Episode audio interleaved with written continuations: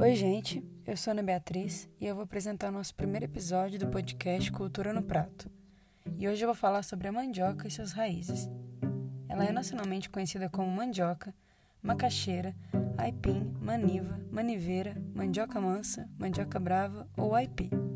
O alimento é nativo do Brasil e provém da culinária indígena, e recebeu um título importantíssimo do antropólogo e historiador Luiz da Câmara Cascudo, sendo ele de realeza. As suas primeiras adaptações têm início lá do Pará, onde fabricavam artesanalmente a farinha de mandioca.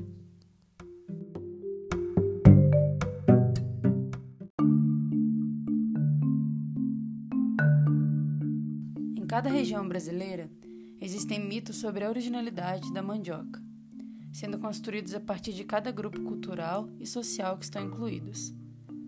Alguns estudos apontam que a crença era de origem sagrada, diretamente do corpo humano, de um ser feminino sacrificado, sendo essa lenda a mais popular e que dá origem ao nome desse alimento. Uma dessas lendas indígenas relata que o alimento era um presente dos deuses e dizia que a filha de um chefe indígena engravidou e deu à luz uma linda menina de pele branca, nomeada como Mani. Após um ano, a criança morreu e sua causa era desconhecida. E na terra que cobria a garotinha surgiu uma planta, cujo nome era Mani Oca, e seu significado era tão literal quanto a história, a casa de Mani.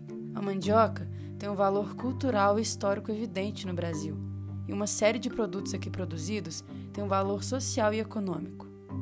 Desde o período colonial até hoje, a mandioca tem contribuído como base alimentar para o desenvolvimento e construção do cardápio alimentar, por ela ser um alimento muito popular na nossa gastronomia. É fácil de cultivar e o método de produção é diferente conforme a região do Brasil.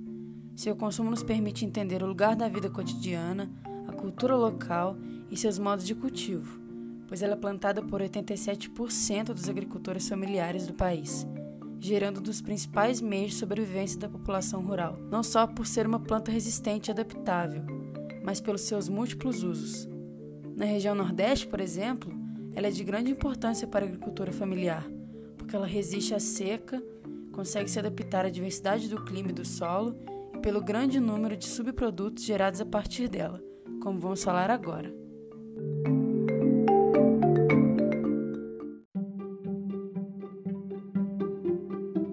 Diversos subprodutos são feitos a partir da mandioca, como por exemplo farinha de mandioca, a tapioca e tucupi. A farinha é a polpa de mandioca moída, prensada e torrada. O tipo de mandioca, a espessura do ralador, o ponto de torra ou a forma como a mandioca é preparada, crua ou fermentada, irá produzir uma variedade de farinhas diferentes, com texturas e sabores diferentes. Quando a mandioca é transformada em farinha, outros ingredientes são produzidos. Um deles é a farinha de mandioca, que surge após a decantação do suco branco da polpa da mandioca moída. A farinha de tapioca granulada é muito utilizada na região norte do país, junto com o guache, em taças de açaí que é consumida com peixes.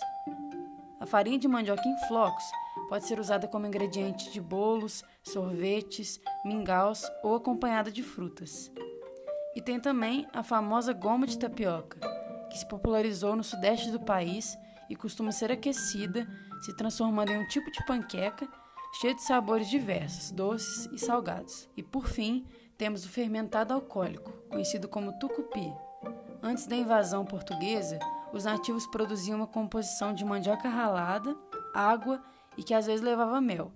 E em seguida, a mistura era colocada para fermentar junto com as leveduras naturais e muitas das vezes continha mastigação e a saliva para ajudar no processo. Além desses diversos subprodutos, devemos lembrar os valores nutricionais que ela apresenta, como carboidrato, potássio, proteínas, vitaminas e minerais responsáveis por contribuir para uma boa alimentação. A sua versatilidade não está somente nos nomes que recebe de cada região, está nas várias formas que possui de ser trabalhada na cozinha, onde é inserida em vários locais para seu consumo sendo eles em casas, botecos, restaurantes e por aí vai.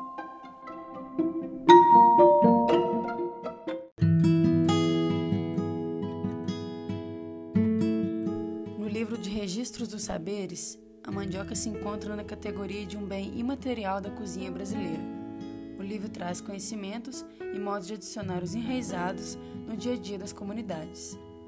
Esse podcast apresentou essa raiz extremamente versátil, nutritiva, tipicamente brasileira e ajuda na boa parte da economia da população rural, rica em tradição histórica e valores culturais, contribuindo na forma de pensar na relação dos alimentos com a cultura de um povo. E com isso, encerramos aqui o primeiro episódio do podcast Cultura no Prato, que foi um trabalho realizado para o Instituto Federal do Sudeste de Minas Gerais, campus Barbacena, da disciplina de Sociologia, com a ajuda das minhas colegas de turma, Bárbara e Elisa. E aí, gostou? Até a próxima!